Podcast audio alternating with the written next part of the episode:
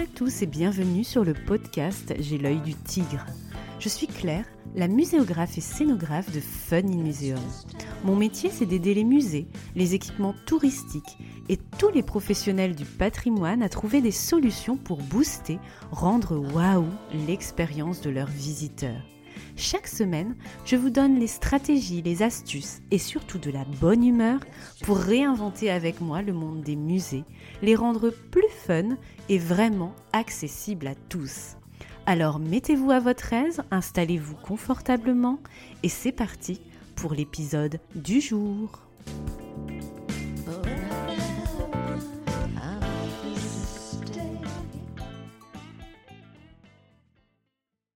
Bonjour les amis, un nouvel épisode aujourd'hui, un peu plus léger pour rire un peu et dédramatiser la situation des musées et équipements toujours fermés.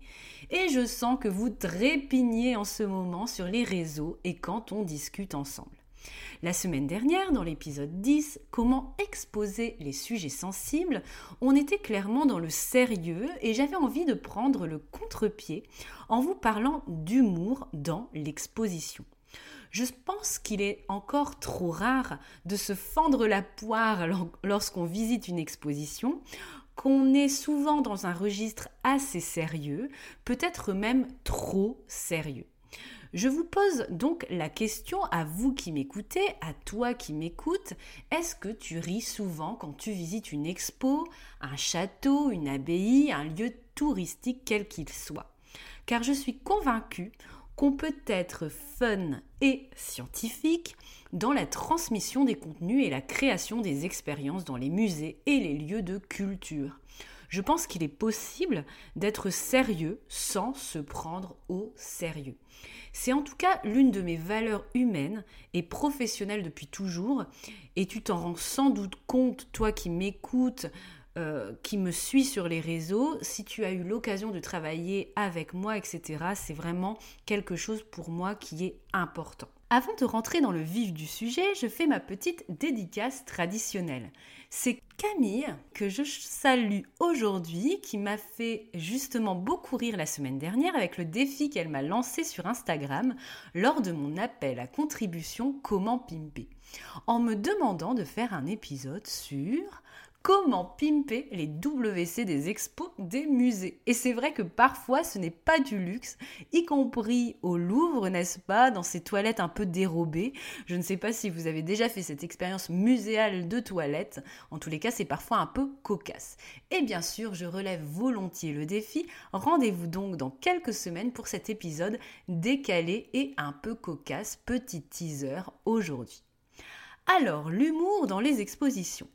C'est vrai que c'est un parti pris assez rare, on l'a dit, et on le mesure aisément qu'on soit un professionnel de la culture ou un visiteur aficionado des, des sorties culturelles. Mais je pense que c'est une vraie direction à prendre pour les équipements au regard de la situation que nous vivons aujourd'hui.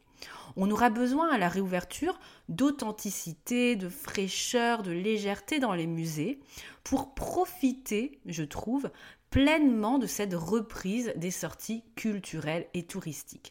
On l'a vu, l'humour est un peu plus présent sur les réseaux sociaux avec les défis photos, les stories de la Minute Culture que vous connaissez peut-être, créée par Camille Junot, qui fait énormément de collaborations avec les grandes institutions, même si on se concentre encore sur la haute culture, l'art, les grands artistes, etc.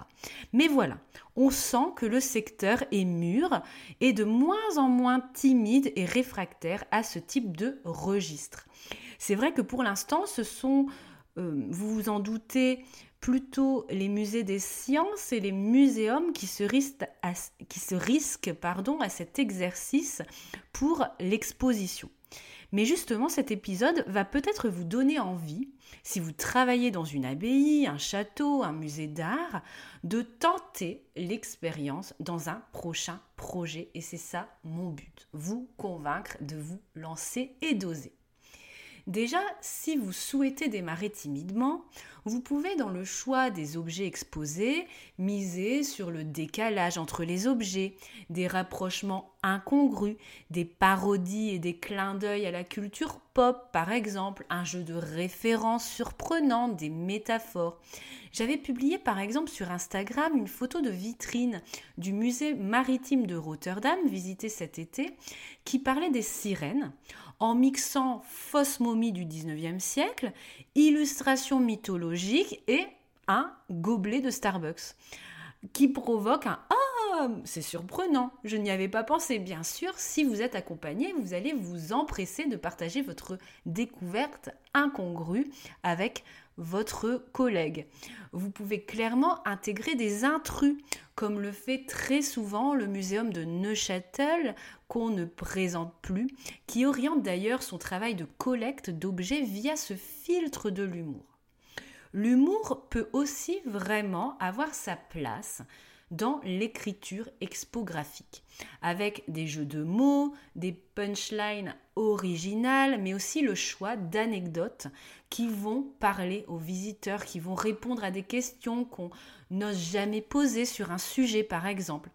À Kélonia, l'Observatoire des tortues marines que j'ai rénové de 2016 à 2018, fond et forme, muséographie et scénographie, on avait choisi d'interviewer Emma, la tortue, la tortue star qui revient pondre sur l'île régulièrement, en faisant une interview fictive, bien sûr, en lui posant euh, des questions comme est-ce que les tortues font l'amour, font pipi, voient dans l'eau, ont froid, etc. On peut bien, bien sûr transposer cela à toute autre thématique, y compris artistique, en interrogeant, je ne sais pas, un artiste sur ses inspirations cocasses, une abbaye sur ses événements drôles, un château avec des personnages les plus euh, foufous qui ont existé. Jusque-là, ça vous paraît plutôt simple, je pense, d'intégrer euh, et d'intégrer l'humour euh, et que c'est largement faisable en fait avec des, petites choses très simples, objets mais aussi l'écriture. Encore une fois, ne vous limitez pas à un ton neutre et journalistique dans les expos et les lieux touristiques. Scénarisez, amusez-vous, soyez créatifs dans l'écriture, le choix des objets, les mises en situation. Et n'oubliez pas que sérieux et humour peuvent se conjuguer, s'alterner. Vous n'êtes pas obligé de faire une exposition drôle de A à Z, mais vous pouvez aussi mixer les moments sérieux et les moments plus drôles, plus humoristiques, plus frais dans votre expo, pour créer du rythme justement. Dans l'expo Manger, la mécanique du ventre du Muséum de Neuchâtel, pionnier dans l'utilisation de l'humour dans ses expos, on va beaucoup plus loin. L'expo intégrait par exemple des chansons drôles sur le sujet, spécialement conçues pour l'exposition, liées à un sujet et à une expérience. On proposait par exemple aux visiteurs de créer son odyssée digestive via une table interactive avec une banque sonore euh, de euh, bruitage à mélanger pour recréer un peu euh, tout ce qui se fabrique dans nos petits intestins et notre petit estomac. Donc c'est vrai que les gargouillis et autres bruits intempestifs peuvent aider à faire rire certains d'entre nous en tout cas, mais ce qu'il faut retenir, c'est la fraîcheur et l'originalité apportée par ces chansons, ces musiques et ces expériences un peu incongrues euh, sur un sujet. On ne va pas euh, quitter le registre des odeurs, excusez-moi, mais par exemple, je suis en train de ludifier en ce moment l'exposition permanente d'un centre des sciences sur les volcans et on est en train de réfléchir à intégrer par exemple un odorama soufre qui sent euh, l'œuf pourri, hein, scientifiquement parlant, notamment pour donner une dimension accessible aux enfants et aux non-lecteurs tout en donnant un clin d'œil humoristique mais surtout surprenant sur un sujet euh, euh, aussi sérieux, aussi euh, scientifique que les volcans. Car selon moi, ce qui déclenche le rire, c'est beaucoup la surprise, l'incongru. Une chanson, un bruit, une odeur, une image, un jeu de mots dans un titre, un texte. Les punchlines que vous avez dans les films pour nous faire rire et apporter un moment de respiration, de fraîcheur, c'est aussi pour recapter notre attention sur ce qui se passe dans l'histoire, ce qui se dit. Et dans une exposition qui a un discours en 3-4 dimensions, l'humour va aussi servir à raccrocher le visiteur au discours, voire carrément à attirer son attention, alors que si l'information et l'expérience proposée étaient banales, il serait peut-être passé à côté, vous voyez? Outre son action sur l'attention du visiteur, l'humour va aussi proposer un changement de perspective, un décalage qui va permettre d'aborder un sujet avec un angle différent et souvent, il faut l'avouer, plus séduisant. Un texte chiant comme la pluie, ça séduit quand même peu de gens, hein, il faut l'avouer, même si celui-ci vous plaît et que c'est la meilleure synthèse de votre vie sur un sujet. Par exemple, de mon côté, il m'arrive souvent de créer dans les expositions que je conçois des murs loufoques avec des vrais faux complètement barrés, des devinettes, des jeux avec des interactions drôles, etc. Je vous conseille vraiment d'intégrer ce type de dispositif. C'est vraiment intéressant pour casser vraiment la transmission d'informations classiques et neutres. J'ai imaginé il y a 15 jours, par exemple, une manip vélo intergalactique où on mettait au défi un visiteur sur un itinéraire, sur un vélo, hein, vraiment un vrai vélo. On aurait pu s'arrêter là, mais si on ajoute de l'humour avec des, gages euh, donnés par les autres visiteurs, qui peuvent envoyer une pluie de météorites, un boost supersonique à la Mario Kart, tout de suite, ça devient plus drôle, amusant et partager. Car c'est bien de rire tout seul, hein, on est d'accord dans son coin, mais c'est quand même mieux de rire à plusieurs. Donc finalement, à chaque fois que vous imaginez une expérience, une manip, pensez à la notion scientifique que vous devez faire passer, faire comprendre, bien sûr, mais posez-vous la question, comment vous pouvez rendre ça drôle, un peu décalé, fun et surtout convivial pour en faire une expérience partagée entre différents visiteurs. Cet épisode est un peu plus nébuleux que les autres dans sa construction, mais si on liste les points à retenir sur l'humour dans l'exposition, c'est que Premier point, oui, vous pouvez oser l'humour dans l'écriture, le choix des objets, la création des expériences de votre parcours de visite, et tous les registres de l'humour sont intéressants. Euh, pas seulement le pipi caca ou le, registre graveleux, hein, on est d'accord, vous le savez, euh, choisissez celui euh, avec lequel vous êtes le plus à l'aise et qui correspond à votre fameux pourquoi et à votre visiteur cible. Deuxième point, pensez toujours aux surprises que vous pouvez créer, à la convivialité que permet l'humour pour traiter certains sujets et ouvrir les perspectives pour en parler, pour faire comprendre des notions parfois abstraites et ennuyeuses euh, comme l'odeur euh, du soufre ou les mécanismes de, de notre appareil digestif, je vais réussir à le dire, ou le voyage spatial. Et enfin, troisième point, soyez conscient que les publics auront besoin d'authenticité, de fraîcheur en vous retrouvant post-Covid. Optimisez tout le chemin parcouru dans la com digitale, les réseaux sociaux avec les publics. Ne faites pas de ce décloisonnement, de ce déverrouillage un feu de paille qu'on oublie 15 jours après la, la réouverture. C'est vraiment important et je suis sûre que de votre côté, si vous êtes professionnel de la culture, que vous travaillez dans un équipement qui est fermé, ça vous a pesé, vous avez dû réinventer la manière de travailler avec vos collègues, vous manquez sans doute de lien social euh, avec vos collègues, de, travail en équipe, ça peut apporter un peu de fraîcheur aussi dans votre quotidien professionnel, de penser un projet avec de l'humour, avec euh, voilà de, de, la convivialité, de la fraîcheur, du décalé.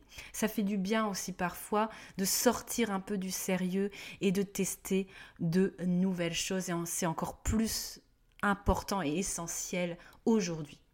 Voici pour terminer un petit exercice d'application comme vous les aimez. Souvenez-vous d'une exposition que vous avez visitée et interrogez-vous comment on aurait pu la rendre plus drôle dans la transmission des contenus et dans l'expérience de visite? Vous avez 4 heures. Non, je rigole. Imaginez au moins un jeu de mots sur le sujet et une manip. Voilà votre défi de cette semaine. Et voilà, on va déjà se quitter. Si vous souhaitez approfondir le sujet, je vous ai mis le lien vers le numéro de l'OSIM sur le sujet en description de l'épisode et vous retrouverez justement euh, toute la présentation de l'expo euh, du muséum de Neuchâtel dont je vous ai parlé. Enfin, avant de vous quitter, petit sondage. Euh, avant de vous laisser, à ce jour, je ne fais pas d'article de blog qui résume le podcast et les différents épisodes. Pour des questions de temps, déjà créer un podcast par semaine occupe une grosse partie de mon emploi du temps d'entrepreneur. Euh, je ne fais pas partie d'une institution où je suis salariée, je ne suis pas sponsorisée pour ce podcast, vous vous en doutez, donc c'est un vrai investissement temporel et financier de mon côté. Bref, j'ai fait le choix de faire une newsletter hebdomadaire en lien avec le podcast, mais pas de créer un article avec les notes de l'épisode. Alors Qu'est-ce que vous en pensez? Est-ce que ce serait vraiment un plus incroyable pour vous que je crée un article par podcast? Alors je sais que certains podcasteurs le font, d'autres non. Donc je vous pose tout simplement la question directement. Envoyez-moi un petit message, mail pour que je puisse envisager l'avenir, toujours en lien avec vos besoins. Je vous souhaite une bonne matinée, après-midi, soirée, où que vous soyez. Et n'oubliez pas, riez au moins une fois dans la journée. C'est tellement important pour être heureux, je trouve. À bientôt et gardez l'œil du tigre. À mardi prochain.